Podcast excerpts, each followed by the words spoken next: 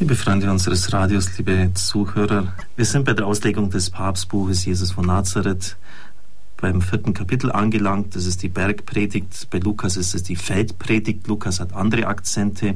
Der Papst geht nur ganz kurz darauf ein, weil er dann die Version nach Matthäus aufgreift. Lukas schreibt für Heidenchristen. Die Berufung der zwölf Apostel wird bei ihm vorgestellt als Frucht einer im Gebet durchwachten Nacht. Christus betet die ganze Nacht, bevor er die Jünger in den Dienst holt. Der Ort des Betens ist, wie ich schon sagte, das Feld.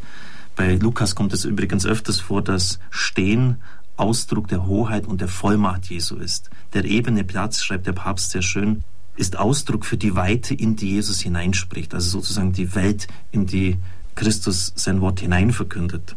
Der Papst stellt dann die Gliederung vor für das Kommende.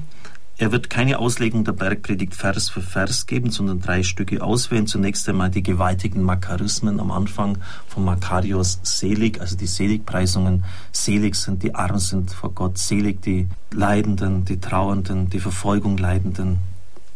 Ein Text mit einer Urgewalt, bei dem man schon meint, das Ufer der Ewigkeit zu berühren. Es gibt übrigens eine interessante Geschichte dazu. In Moskau heute in den 70er Jahren ein Theater aufgeführt worden, in dem die Kirche lächerlich gemacht wird. Besoffene Popen, die dann auf der Bühne herumgrölen und sich obszön äußern. Und ein Staatsschauspieler sollte dann zu dem ganzen blasphemischen Getue Ausstücke aus dem Matthäus-Evangelium vorlesen. Und er hat die Makarismen der Seligpreisung, also die diese gewaltigen Texte vorgelesen und dann ist etwas Unglaubliches geschehen. Der Mann wurde ergriffen von diesen Worten, denn, denn das sind nicht einfach nur Worte, das, das, sind, das ist eine Gewalt, das ist eine Kraft. Und er wurde von der Kraft dieser Worte mitgerissen und plötzlich war es im Theater rund still. Auch von auf der Bühne hat keiner mehr sich untätig geäußert. Und er hat dann die ganze Bergpredigt, das fünfte, sechste, siebte Kapitel von Matthäus vorgelesen und hat sich dann nach Art der russisch-orthodoxen Kirche bekreuzigt. Er wusste, dass ihn das den Kopf kosten würde und so war es dann auch tatsächlich. Man hat ihn abgeführt, keiner weiß, was sie mit ihm gemacht haben, wahrscheinlich irgendwo im Gulag umgebracht. Aber das einfach nur als ein Beispiel. Es gibt auch noch weitere.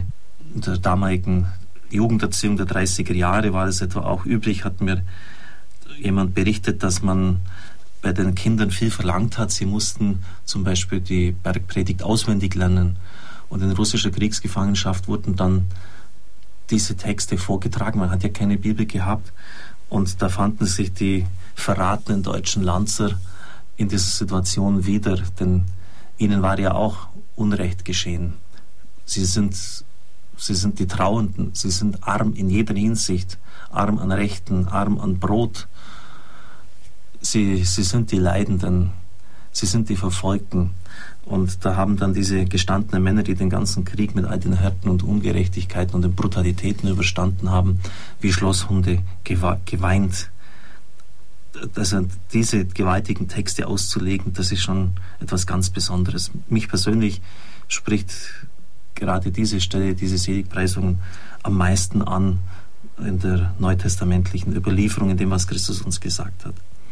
Dann kommen diese Gegenüberstellungen. Ihr habt gesagt, das gesagt, oder es wurde gesagt, ich aber sage euch, wo Christus als einzige Autorität das eigene Ich anführt und es gegen die Autorität des Moses stellt. Er korrigiert also alttestamentliche Weisungen. Und dann das dritte, das Gebet. Es für den Vater unser, mit dem Jesus die Jünger aller Zeiten beten lernen möchte. Die Seligpreisungen.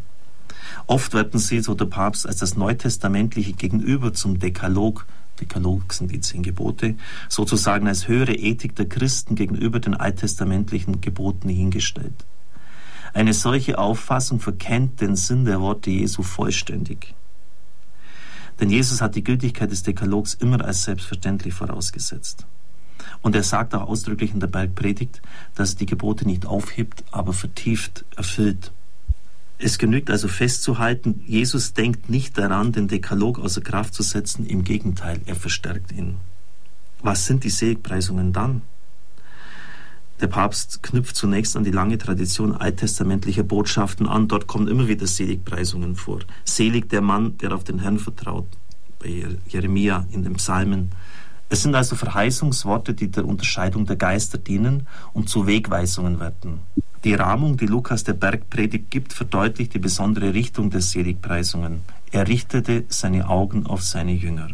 Der Ist-Zustand der Jünger wird beschrieben. Sie sind Arme, Hungernde, Weinende, gehasst und verfolgt. Es sind praktische, aber auch theologische Qualifikationen der Jünger gemeint. Denen, die in die Familie des Herrn sozusagen eingetreten sind, in die Nachfolge. In die bedrohliche empirische Situation hinein wird eine Verheißung gesprochen, und zwar, wenn man den Blick vom Vater her auf die Situation richtet.